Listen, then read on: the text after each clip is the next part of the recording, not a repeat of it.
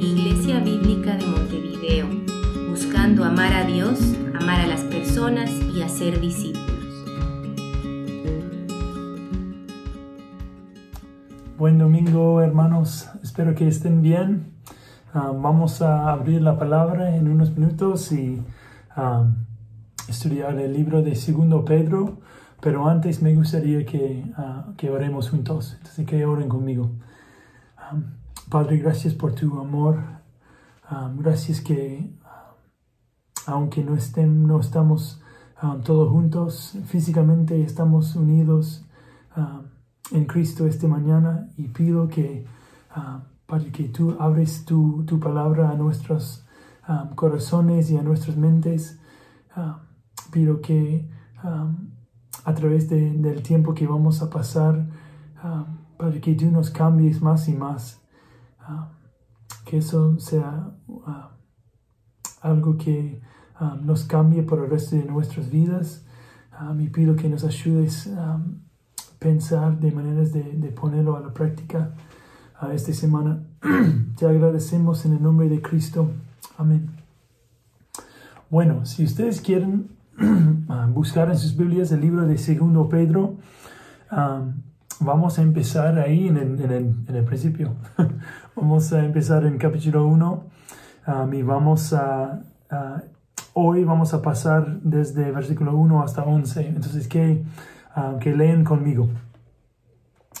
Simón Pedro, siervo y apóstol de Jesucristo, a los que por la justicia de nuestro Dios y Salvador Jesucristo han recibido una fe tan preciosa como la nuestra, que abunden en ustedes la gracia y la paz por medio del conocimiento que tienen de Dios y de Jesús nuestro Señor. Su divino poder, al darnos el conocimiento de aquel que nos llamó por su propia gloria y potencia, ah, nos ha nos ha concedido todas las cosas que necesitamos para vivir como Dios manda. Así Dios nos ha, eh, nos ha entregado sus preciosas y magníficas promesas para que ustedes, luego de escapar de la corrupción que hay en el mundo debido a los malos deseos, lleguen a tener parte en la naturaleza divina. Precisamente por eso, esfuércense por añadir a su fe virtud y a su virtud entendimiento, al entendimiento dominio propio, al dominio propio constancia, a la constancia devoción a Dios, a la devoción a Dios afecto fraternal y al afecto fraternal amor, porque estas calidades, si abunden en ustedes, les harán crecer en el conocimiento de nuestro Señor Jesucristo y evitarán que sean inútiles y improductivos.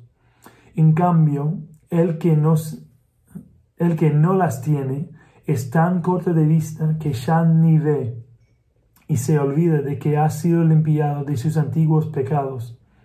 Por lo tanto, hermanos, esfuércense más todavía por asegurarse que eh, por asegurarse del llamado de Dios, que fue quien los eligió.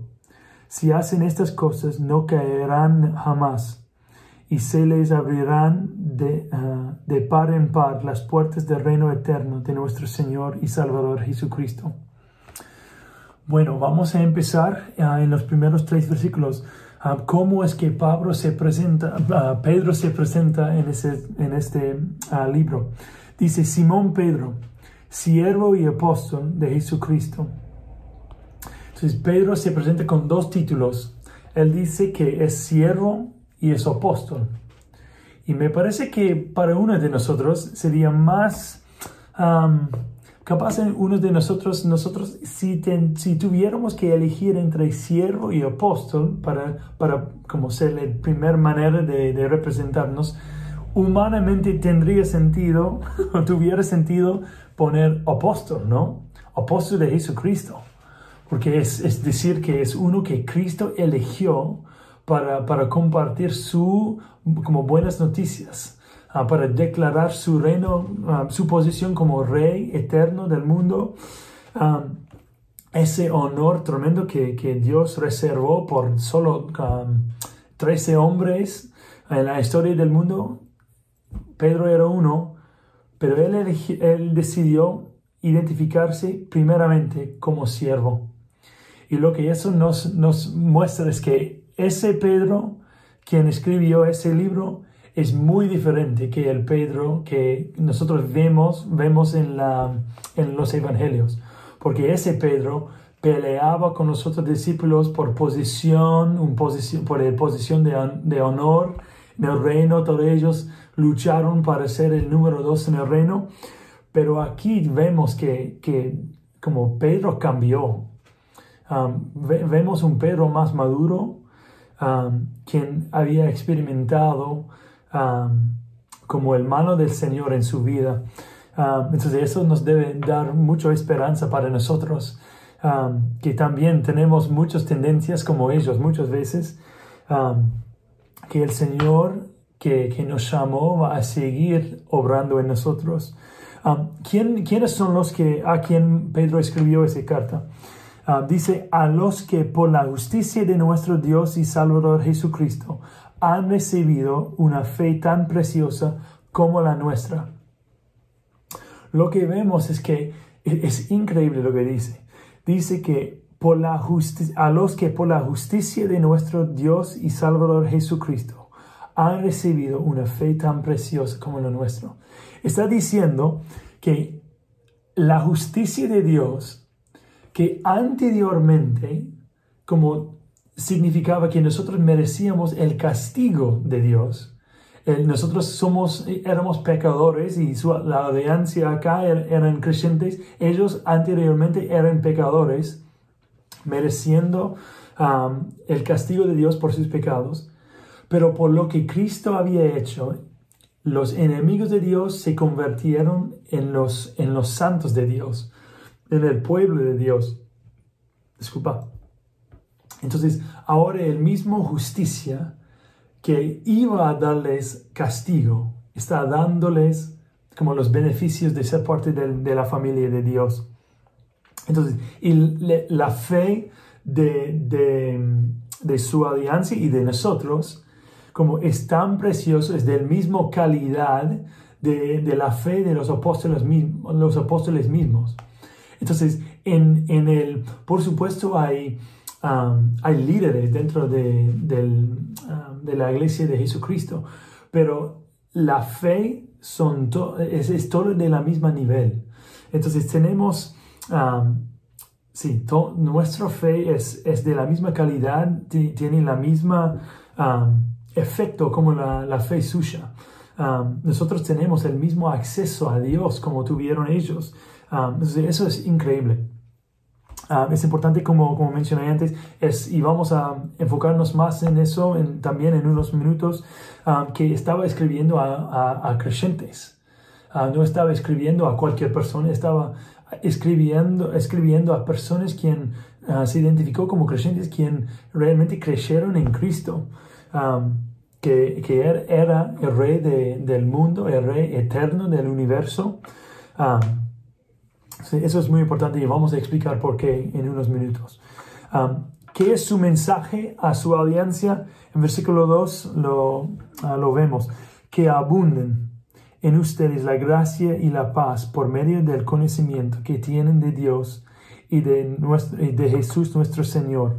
Entonces ellos tuvieron un conocimiento que era más, como era mucho más que solo un conocimiento de, hechos o de eventos que habían pasado. Ellos tuvieron un conocimiento ah, relacional con Cristo. Entonces, ah, ellos podrían recibir de Dios algo que está reservado por los que tienen, por los que, que han recibido, han aceptado el reino de Cristo por fe. ¿Y eso que es? Versículo 2, la gracia y la paz. No hay otra manera de recibir gracia y paz de Dios aparte de, aparte de, a través de Jesucristo. Como los judíos, por ejemplo, muchos, ellos creyeron en el Antiguo Testamento, la, revelación de Dios, pero cuando vino Jesús, ellos rechazaron a Cristo. Entonces no hay gracia y paz para cualquier persona que rechaza, que rechace a Cristo. Entonces, en, en versículo, versículo 3, Pedro sigue. Entonces, que lean conmigo. Su divino poder, al darnos el conocimiento de aquel que nos llamó por su propia gloria y potencia, nos ha concedido todas las cosas que necesitamos para vivir como Dios manda. Así Dios nos ha entregado sus preciosas y magníficas promesas para que ustedes, luego de escapar de la corrupción que hay en el mundo debido a los malos deseos, lleguen a tener parte en la naturaleza divina. Eso es muy importante. ¿A quién está, está escribiendo Pedro? Tenemos unos, ya, les dije hace unos minutos, pero tenemos unos, unos pistas acá. Versículo 3 vemos, vemos la palabra donde está. Uh, sí, vemos la palabra nos. El que, aquel que nos llamó por su propia gloria. Nos ha concedido todas las cosas que necesitamos para vivir como Dios manda. También en versículo 4 vemos otros. Así Dios nos ha entregado sus preciosas y magníficas promesas para que ustedes, tenemos que definir eso también en un minuto, y, vamos a, él va a explicar, ¿quién son los nos? ¿Quién son los, el, grupo a quien está hablando? ¿Quién, quién pueden como, quién pueden quien tienen el derecho de, recibir esos beneficios son creyentes, de nuevo. Son personas quienes se han sometido al reino de Cristo, quienes están convencidos por el Evangelio que, no hay otra manera de, complacer a Dios aparte de, lo que Cristo ha hecho. Entonces, la justificación, la está algo que nosotros recibimos, que, que personas reciben por fe. Pedro está escribiendo a tal grupo de personas y está diciendo, ustedes creyentes tienen el derecho de, de todas esas cosas que estamos por, por desarrollar. Y Pedro, cuando está desarrollando eso, él como salta un poquito. Entonces, se, se, puede entender, obviamente, pero lo que voy a hacer es voy a cambiar el orden un poquito para que, para que como se quede más claro para nosotros. Entonces, el, el punto más importante, el, la cosa que, que um, produce lo demás de lo que Pedro está por decir, um, es, es uh, se ve en, en versículo 3. Dice, um, hablando de Dios, dice su divino poder, y el parte clave es esto, al darnos el conocimiento de aquel que nos llamó por su propia gloria y potencia. Ok, Dios al darnos el conocimiento de aquel que nos llamó por su propia gloria y potencia, debemos preguntarnos, ¿quién es este, el que nos llamó por su propia gloria y potencia? ¿Quién es eso? Es Cristo, ¿no? Eso es Cristo. Entonces, él podría, Pedro podría escribir, um, el Dios por su divino poder, al darnos el conocimiento de Jesucristo, pero él eligió como expandir y describir y, contar en forma um, descriptiva um, algo en cuanto de Jesús. Entonces, este conocimiento de Cristo cambia todo ese conocimiento que nosotros tenemos en cuanto, es un, conocimiento um, experimental, ese conocimiento relacional que uno tiene cuando, cuando reciben a Cristo por fe. Um, eso produce y, viene, um, sí, ese produce muchas cosas. Cuando uno, conozca, cuando uno conoce a Cristo, cambia, en, muchas cosas en la vida de uno. ¿Cuáles son esos cambios que, que se producen? Dice que eso a través del conocimiento de Cristo, ah, Dios nos ha concedido todas las cosas que nosotros necesitamos para vivir como Dios manda. Entonces, en Cristo tenemos todo. Entonces, eso debe ser increíble. Todo. En Cristo tenemos todo lo que necesitamos. Sí. Pedro dice que sí. Pedro, como el, el, ah, el apóstol de, Jesús mismo, hecho, eh, elegido por mano, por el mano de Cristo, Él dice que en Cristo al conocer a Cristo tenemos todo lo que necesitamos. Todo. Como no hay otro, como no hay otro curso que nosotros necesitamos pagar un poco más, que nosotros tenemos que pagar mensualmente por como otras sesiones, como no, en Cristo. Al recibir Cristo nosotros tenemos todo. También al darnos el conocimiento de, de, Jesús, ¿qué más? ¿Qué más cambia? ¿Qué más ah, recibimos como creyentes? Dios nos ha entregado sus promesas y eh, sus preciosas y magníficas promesas. Entonces, y eso quiere decir que al confiar en Cristo, nosotros tenemos el derecho de recibir las promesas, las preciosas promesas que vemos varias en el Antiguo Testamento, muchos en el Antiguo Testamento, pero muchos más en el, en el Nuevo Testamento. ¿Cuáles son algunos ejemplos? ¿Qué, ¿Qué, es una promesa? ¿Qué es una promesa? Cuando, cuando, tú haces, cuando tú hagas una promesa a alguien, ¿qué estás haciendo? Estás diciendo, en el futuro voy a, voy a hacer tal cosa para ti. Entonces, capaz estás pensando, ok, bueno, está bien que para creyentes Dios nos, nosotros, Dios nos, a, nosotros como creyentes, Dios nos ha entregado sus, sus preciosas y magníficas promesas. Pero bueno, ¿cuáles, ¿cuáles son? Ah, capaz tú no has caminado con el Señor por mucho tiempo, capaz sí, pero igual, como cuáles son algunas de las promesas, las preciosas promesas que Dios nos ha hecho. Bueno, vamos a contar algunos. Bueno, capaz, capaz tú estás como, como tú estás sin pecado. Bueno, ¿cuál es? ¿Hay alguna promesa que, que Dios nos ha dado a, su iglesia, que Dios nos ha dado como creyentes en cuanto de pecado? Claro que sí.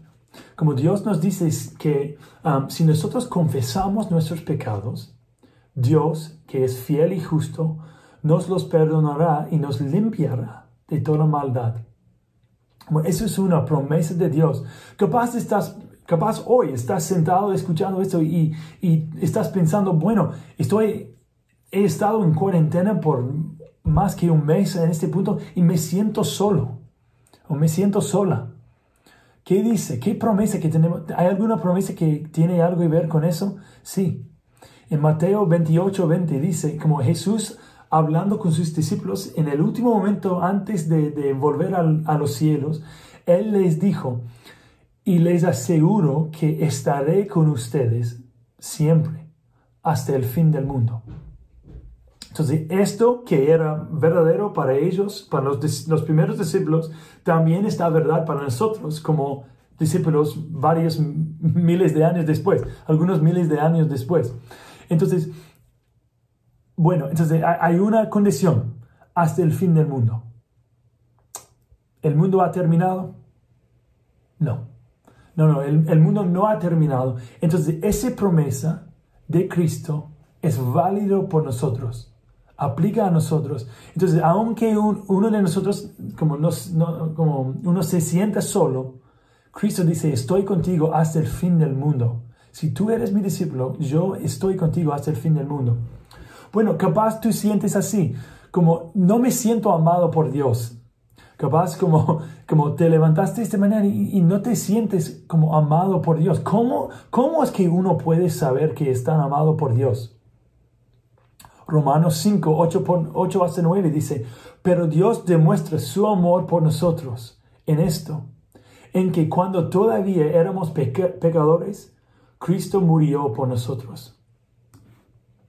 Entonces, ¿cómo es que nosotros sabemos que Dios nos ama? Porque Él mandó a su Hijo para morir en nuestro lugar. Como nosotros podemos saber 100% que estamos amados por Dios porque Él nos mandó a su Hijo. Dios nos ama porque Él mandó, Él demostró su amor como por mandar a su propio Hijo. No había nada en el mundo que, Él no fue, um, sí, dispuesto a dar por, nuestro, para, por nosotros, incluso a su propio Hijo. Capaz tú estás como sufriendo en este momento, capaz estás como pensando, bueno, e, estoy, ah, me están persiguiendo, algunas personas me están persiguiendo sin causa. ¿Hay alguna promesa de Dios en cuanto de eso? que aplica a nosotros como creyentes. Segundo Corintios 4, 17 hasta 18 dice, pues los sufrimientos ligeros y efímeros que ahora parecemos producen una gloria eterna que vale muchísimo más que todo sufrimiento. Entonces capaz estás pensando, pero bueno, no, no entiendes como mi sufrimiento es, es, es muy grave. Pero quiero preguntarte, hay, hay como dice, está, este sufrimiento está produciendo una gloria eterna que vale muchísimo más que algunos, algunos sufrimientos, la mayoría de los sufrimientos. No, dice que está en los sufrimientos ligeros y efímeros. Y en, en esa situación, en ese, ese contexto, era Pablo hablando y él había sufrido físicamente más que cualquier otra persona. Algunos le habían traicionado, como él, él sufrió de, de, muchas formas. Y ese Pablo podría decir con todo, con toda verdad que todos sus sufrimientos producieron, estaban produciendo una gloria eterna que valió mucho más que cualquier sufrimiento. Entonces, esas promesas, como nadie nos puede sacar, como nadie puede quitar lo que, lo que Dios nos promete en esas promesas. Todas esas promesas son nuestros en Jesucristo. Son nuestros en Jesucristo. ¿Qué más? ¿Qué más produce el conocimiento de Cristo? El, tercer cosa, ahí en versículo 4, ah, ah, Pedro dice, que a través del conocimiento de Cristo, Dios nos hizo escapar de la corrupción que hay en el mundo debido a los malos deseos.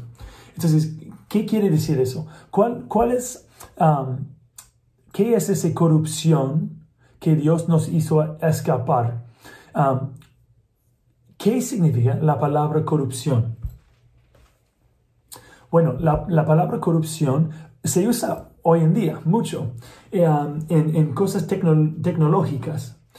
Capaz ustedes han tenido un pendrive um, y donde como ustedes como pusieron algunas fotos, algunos documentos, lo que sea, y lo, llevaron a, a Copyplan o algún otro como lugar para imprimir cosas, le, le entregaste uh, ese, ese archivo a, a la persona trabajando ahí y ellos lo ponen ahí en la computadora y están trabajando por unos minutos y después te miran, te levantan sus, sus, ojos de la computadora y dicen, ah, Señor, ah, el archivo está, ah, está corrupto, está, ha sido corrompido. Y, entonces, ¿qué quiere decir eso? Que, que, como ellos no pueden acceder como tu documento. Y es quiere decir, como quiere decir que eh, el archivo no está funcionando en la manera que era diseñado a funcionar. Y eso es exactamente que, que, ah, que Pedro quería comunicar al decir que ah, Dios nos hizo escapar de la corrupción que hay en el mundo debido a los malos deseos. Está por decir que en el mundo, el mundo en que vivimos está, ha sido corrompido por el pecado como ha sido roto y todo no anda como debe andar. Y eso incluso a personas, como nosotros como seres humanos, nosotros no operamos, no respondemos a Dios, a uno al otro, como nosotros debemos responder, hasta que el punto que, nos, que uno recibe a Cristo. Porque Cristo como arregla lo que, como el, fe en Cristo arregla lo que, lo que rompió, um, lo que está roto por pecado. Entonces, eso ahora a través de Cristo, a través de, de, su sacrificio, a través de, su, um, de la vida perfecta que Él vivió y después de que Dios le levantó de los muertos, él, como Él tiene una vida nueva y Él ofrece esa nueva vida a cualquier persona que confíe en Él. Entonces, en Cristo, nosotros escapamos la corrupción del mundo. Escapamos como el, el um, esclavitud al pecado. Como Dios en Cristo, Dios nos liberó de la esclavitud al pecado. estamos en proceso ahora. Dios va liberándonos de como del, sí, del, del, poder de pecado en nuestra vida. Como Dios va liberándonos, nosotros como creyentes vamos luchando diariamente con el pecado. Como me, es, ojalá que todos ustedes reconocen que aunque uno es un creyente, eso no significa que están liberados de la presencia de pecado todavía. Como cada día tenemos que luchar, tenemos que como decir no a, los, a nuestros deseos pecaminosos, nuestros deseos de, de ponernos, um, de, priorizar a nosotros en lugar de priorizar a otras personas. Como eso ya está una lucha por nosotros. Pero en Cristo tenemos el poder para decir no al pecado y estamos liberados. Dios está en proceso de liberarnos de la corrupción del mundo. Um, y estamos esperando el día cuando Cristo vuelve y cuando Él nos libera, como cuando Él quita pecado del mundo por completo. Entonces, Pedro sigue, como eso, eso, él dice, eso es el, el efecto que tiene el conocimiento de Cristo. Está tan poderoso que tiene esos efectos. Como en, primariamente, ah, Dios nos ha concedido todas las cosas que necesitamos para vivir como en la manera que Dios nos ha mandado.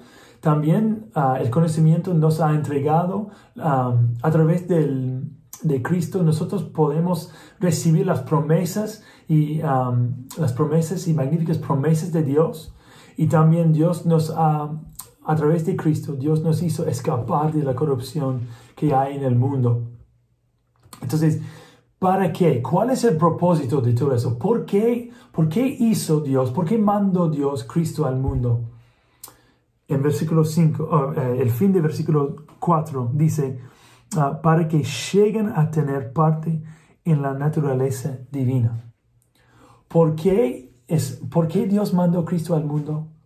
Para restaurar el mundo al diseño original que Dios tuvo. Eh, que era que Él quería comunir, Él quería que tengamos comunión con Él, que nosotros vivimos con Él y depender de Él, que Él podría, que nosotros podemos traer nuestras necesidades y Él puede proveer por, por nuestras necesidades. Como en Cristo, la, el diseño de la creación está restaurado como nosotros podemos tener comunión con Dios. Y, es más, ¿qué dice? Que lleguemos a tener parte de la naturaleza divina. Como nosotros en Cristo somos los hijos de Dios. Nosotros somos parte de su familia. Como nosotros podemos, como tenemos privilegios que están reservados por los hijos de Dios. Por, estamos, tenemos privilegios que anteriormente eran reservados por Cristo mismo.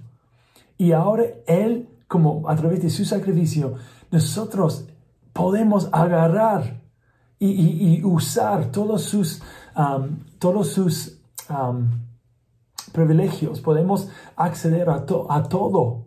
Él ha compartido todo con nosotros. Entonces también como, ¿qué, qué más? ¿Qué, ¿Dónde más vemos ese, esa naturaleza divina? ¿Qué hizo Dios? Dios, como después de, que Cristo volvió a los cielos, ¿qué hizo? ¿Nos, nos, dejó ¿Nos dejó solos como creyentes? No. Él dijo, está bien que, que yo, que me vaya para que venga, ¿quién? El Espíritu Santo. Y Él ha dejado su Espíritu Santo con nosotros y el Espíritu vive dentro del, del pueblo de Dios. Como el, el, el, el Espíritu nos da consuelo como nos, nos ayuda, nos da poder para poder decir no al pecado y para decir no a, a, la justicia y a amor y para, para como buscar el bien de nuestros hermanos, como Él nos capacita, nos da el poder. Y eso es algo como nosotros tenemos comunión con Dios y con Dios ah, tenemos comunión con Cristo y tenemos como nosotros tenemos, tenemos comunión con Cristo. Y al tener comunión con Cristo tenemos comunión con su Padre y con su Espíritu. Entonces, si el Espíritu, el Espíritu testifica con nuestro Espíritu que nosotros somos los hijos de Dios, como en, en Juan capítulo 17, Jesús dijo, estaba orando antes de ir a la cruz, y él dice, y esto es la vida eterna, que conozcan a ti, el único Dios, y que conozcan a Jesucristo, quien, quien tú Dios mandaste, has mandado. Entonces, esto, la vida eterna consiste de, de, conocer y tener comunión con Dios. Esto es el fin por lo cual Dios nos hizo. Como el nuestro, como la vida eterna no es como no es solo un, un periodo como um, temporal que pasamos en un lugar. más que el lugar es que es con quién estamos. Estamos con Dios. Tenemos, vamos a pasar la eternidad disfrutando el carácter uh, de Dios, disfrutando su presencia. Y ahora, como hemos, hemos tocado como el, parte que, que, Dios hizo, el parte ah, que, que, explica y declara lo que Dios hizo en el pasado y lo que está haciendo ahora. Y ahora Pedro está por transicionar y contarnos, ok, entonces, ¿qué es el efecto que eso, esa realidad debe tener en nuestras vidas? Versículo 5, que lean conmigo. Precisamente por eso, precisamente por eso, entonces eso quiere decir, y todo eso existe y está verdad, porque precisamente por eso esfuércense por añadir a su fe. Entonces, que hay, hay dos partes de eso. Esfuércense para añadir a su fe. Entonces, eso capaz te, te suena un poco raro, porque estás, estás pensando, bueno, sí, bueno, uh, esfuércense. Eso, eso a mí me parece que está diciendo que, que yo tengo que hacer algo, que yo tengo, la que tengo alguna responsabilidad. Pero, pero la gracia y la fe dice que como nosotros ponemos nuestra fe en Cristo, que Cristo hizo todo, y entonces no, como eso no tiene nada que ver con algo que nosotros hemos hecho, entonces estoy capaz, capaz estás un, poco confundido. Pero es muy claro lo que Pedro dice esfuérzanse. Está diciendo que tenemos una responsabilidad. Es cierto, tenemos una responsabilidad.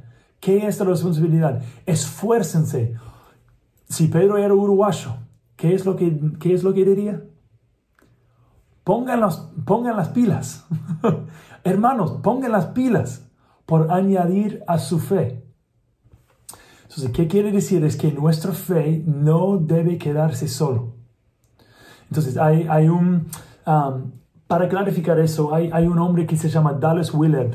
Willard um, es un autor y una vez él dijo, eh, él, él, dijo algo que clarifica como nuestra, la tensión que a veces nosotros sentimos antes uh, entre la fe y las obras y todo eso. Él dijo que la gracia no se opone, no se opone al esfuerzo, se opone al mérito. El esfuerzo es acción. El merecimiento es una actitud. Nunca has visto personas más activas que aquellos que han sido incendidas por la gracia de Dios. Voy a leerlo otra vez para que, para que, lo, para que la, la tengan claro. La gracia no se opone al esfuerzo, se opone al mérito. El esfuerzo es acción. El merecimiento es una actitud. Nunca has visto personas más activas que aquellos que han sido encendidas por la gracia de Dios. ¿Quién era alguien que era encendida por la gracia de Dios? Los apóstoles.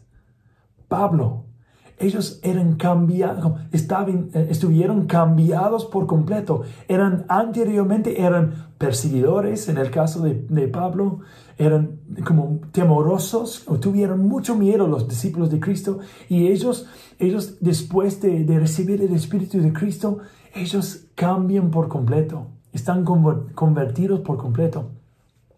Entonces, Pedro dice acá, esfuércense por añadir a su fe. Eran salvados por la fe. Estamos salvados por la fe sola, pero no por un fe que se quede sola. Pero no por un fe que se quede solo. Entonces, nosotros, es cierto, no estamos salvados por la fe, pero no por un fe que se quede solo.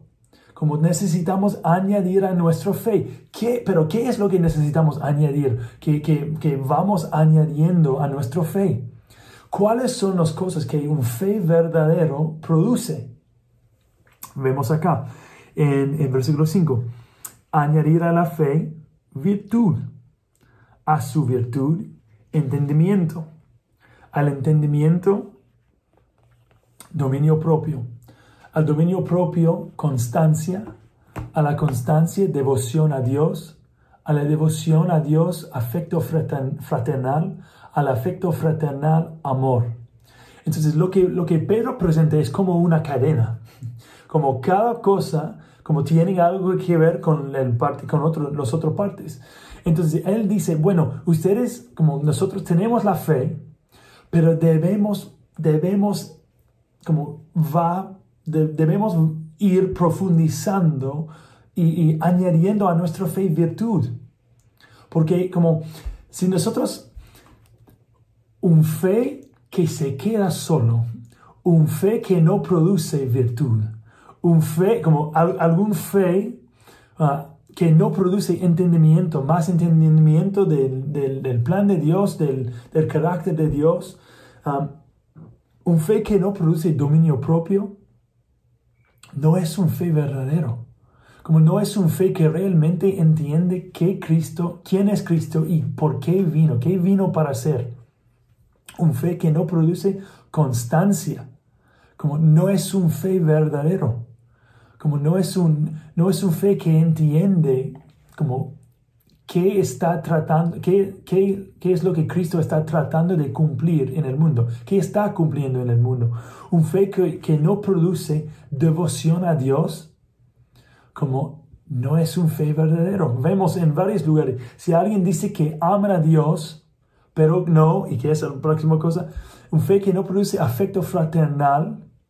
Si alguien dice que aman a Dios, pero no aman a su prójimo, sino que no aman a sus hermanos, ellos están mintiendo.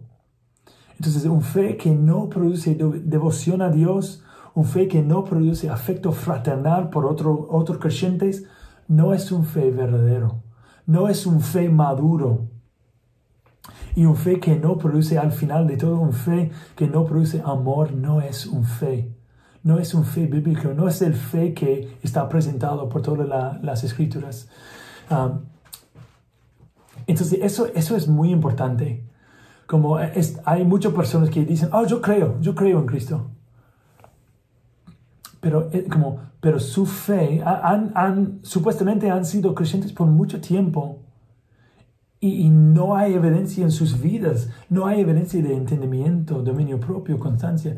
Y, y en este caso nosotros tenemos, como debemos preguntar a tales personas, como y si, es, si eso aplica a nosotros, debemos preguntar a nosotros mismos, ¿realmente yo tengo la fe? ¿Realmente tengo fe en Cristo? Como debemos preguntarnos. Entonces, como, ¿por qué? ¿Por qué dice todo eso Pedro? ¿Por qué dice que como debemos eh, poner las pilas para añadir a nuestra fe? Porque ¿cuál es el resultado de todas esas cosas? Pedro nos cuenta en versículo 8. Él dice, porque estas calidades, lo que, las que acabamos de, contar, porque estas calidades, si abunden en ustedes, los harán crecer ah, en el conocimiento de nuestro Señor Jesucristo y evitarán que sean inútiles e improductivos. ¿Qué es lo que Dios quiere? Como desde el principio, como Dios ha querido, que, que como Dios creó a Adán y Eva, y ellos tuvieron una relación con Él, ¿y qué es lo que dijo a Él? ¿Qué es lo que dijo Dios a ellos? Que se queden tranquilos ahí, que se como acuesten ahí tranquilos, no tienen que trabajar, no. ¿Qué es lo que dijeron? ¿Qué es lo que Él dijo a ellos? Que trabajen, que, que trabajen ahí en el jardín para, para que produzcan fruto para que produzcan fruto, para que como hagan de, la tierra, del mundo, como ah, para que hagan del mundo un lugar como donde más y más personas pueden vivir, como que, lo hagan, que hagan del mundo un lugar útil, que, que hagan del mundo un lugar útil donde personas pueden vivir, donde personas pueden como um, crecer y, y, um, como donde, um, podemos experimentar todo lo bueno que Dios ha diseñado. Entonces, si, si nosotros no si nosotros no estamos produciendo fruto, hay un problema. Porque el, pueblo de Dios, como Jesús dijo, que, los, que los que tienen comunión con Él producen fruto. Los que están conectados al vid producen fruto. Entonces no existen creyentes que no producen fruto. Esos no son creyentes, eso significa que no están conectados al, al vid de Cristo. Y no producen fruto cualquiera, producen los frutos del Espíritu y los frutos que, se ven acá. Ah, Dios quiere, hermanos, que estemos útiles y productivos, que, esté, que, sí, que estemos fructíferos.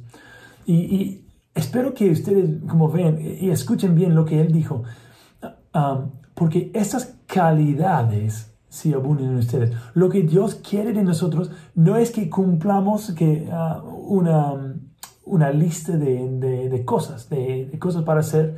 No, lo que Él quiere que se produzca en nosotros son calidades. Dios quiere que esas calidades, que, que nuestro carácter sea cambiado por el Espíritu que vive dentro de nosotros. Entonces Él, él sigue. Um, si esas calidades um, abunden en ustedes, les harán crecer en el conocimiento de nuestro Señor Jesucristo y evitarán que sean inútiles y improductivos. Eh, Pedro dice, si están poniendo las pilas para crecer en esas en esos, um, características, como van a, van a crecer, van a producir fruto, no van a ser inútiles, como van a, van a ser las personas que Dios van a, van a ser los, las personas que Dios quiere que como seamos. Ah, Pedro sigue en versículo 9. En cambio, y él dice, si el opuesto de eso, ¿qué pasa en los que no producen fruto? En cambio, el que no las tiene, que no tiene esas características, el que no las tiene es tan corto de vista que ya ni ve y se olvida de que ha sido limpiado de sus antiguos pecados. Dice que alguien que dice que es creyente, que dice que tiene fe en Cristo, pero que no, que no está produciendo tales características, están, y él dice, corte de vista.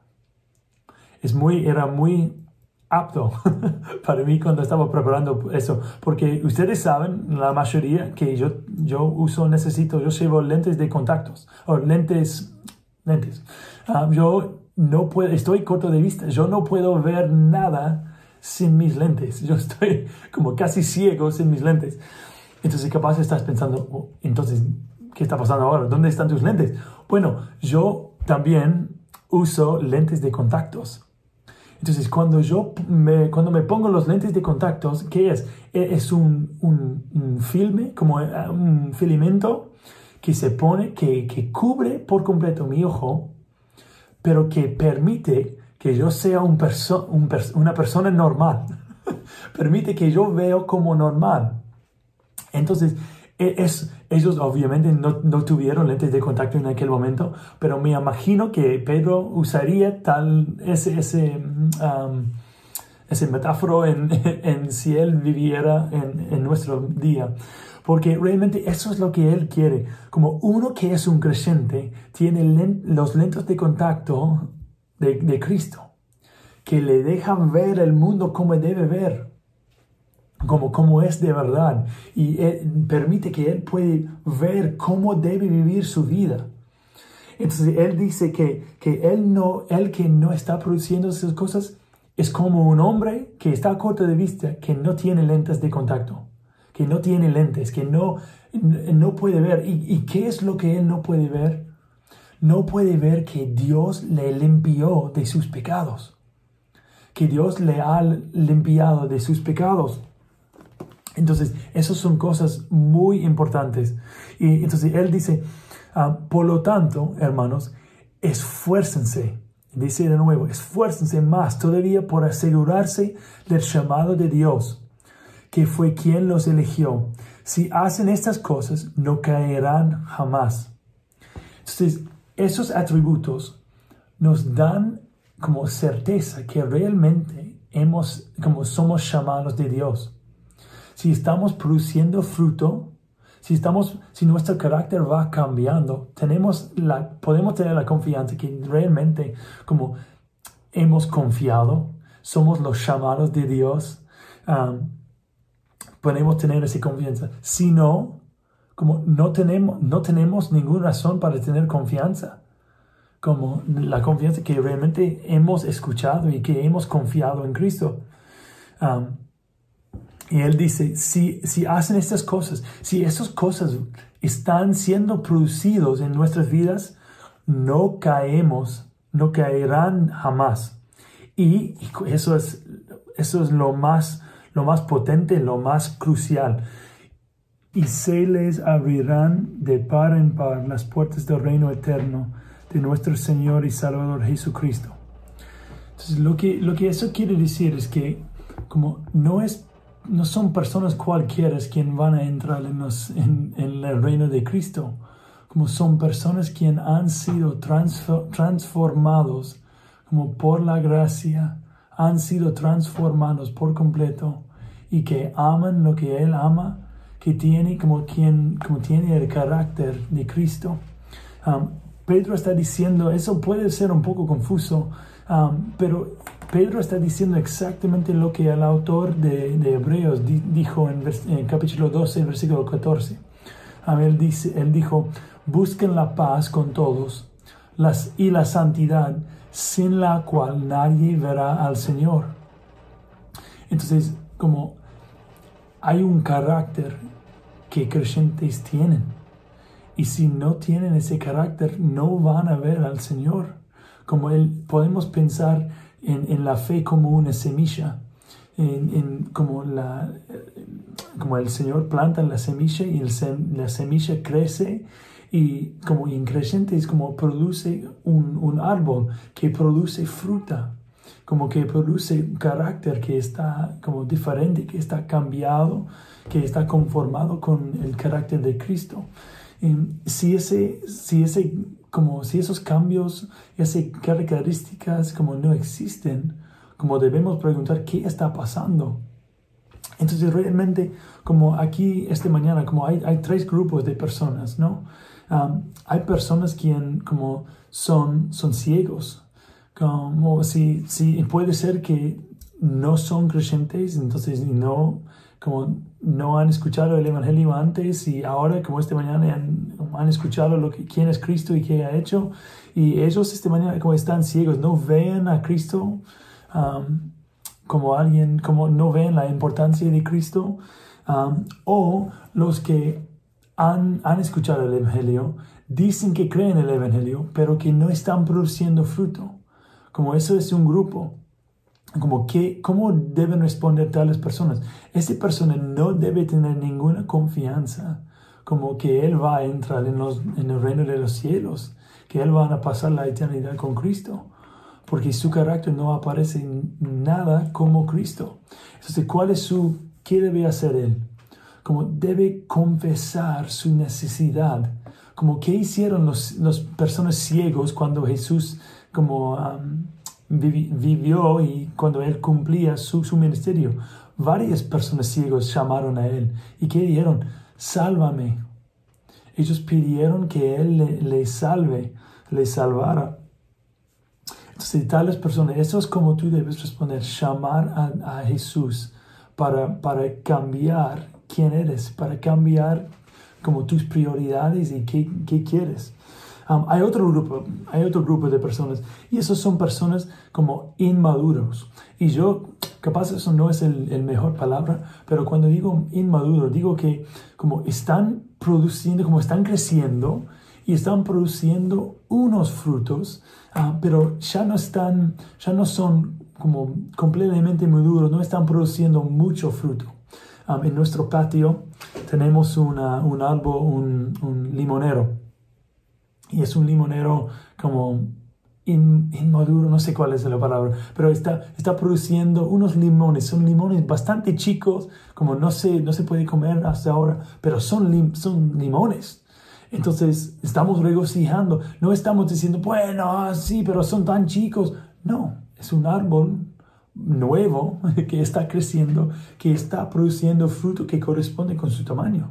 Entonces eso está bien. Entonces tales personas están produciendo frutos, capaz no están perfectos, como ya tienen como lugar para crecer, pero como tú, tú veas como progreso en, cuando tú lees esa lista de características, tú veas como progreso en tu vida.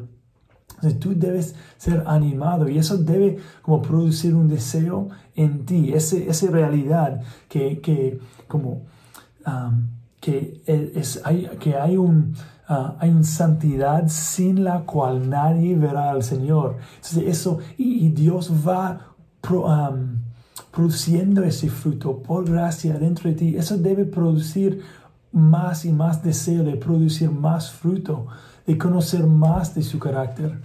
Uh, también hay un tercer grupo de personas y esos son personas maduros que van produciendo mucho fruto. Y ustedes también deben actuar exactamente como actúan los demás, como deben seguir regocijándote en el Señor, quien ha producido tal, tal fruto en tu vida. No lo produciste por ti mismo. Como no es que, bueno, tú eres tan inteligente que no. Es un, es una obra milagrosa de, de Dios en tu vida. Entonces debemos regocijarnos y debemos como tener más deseo de, producir más fruto. Espero que eso ha sido útil. Voy a orar y si hay otras preguntas en algún momento que, que preguntan a, Pastor Andrés o, a mí o, o Pastor Sergio, hermanos que oren conmigo. Padre, gracias por tu palabra, gracias por, por cómo nos revela quién somos y, Padre, cómo nos revela quién eres tú. Ah, pido que, para que nos ayudes a, poner a la práctica lo que hemos escuchado, para que tú seas glorificado y amado. sí, sabemos, Padre, que, que producimos fruto no para ganar tu amor, pero porque somos amados por ti es tu amor que, produce, um, que produce ese fruto, Padre. Um, dejamos esas cosas en tus manos y, pedimos um, sabiduría para saber dónde poner nuestros esfuerzos. te, te agradecemos y en el nombre de Cristo oramos. Amén.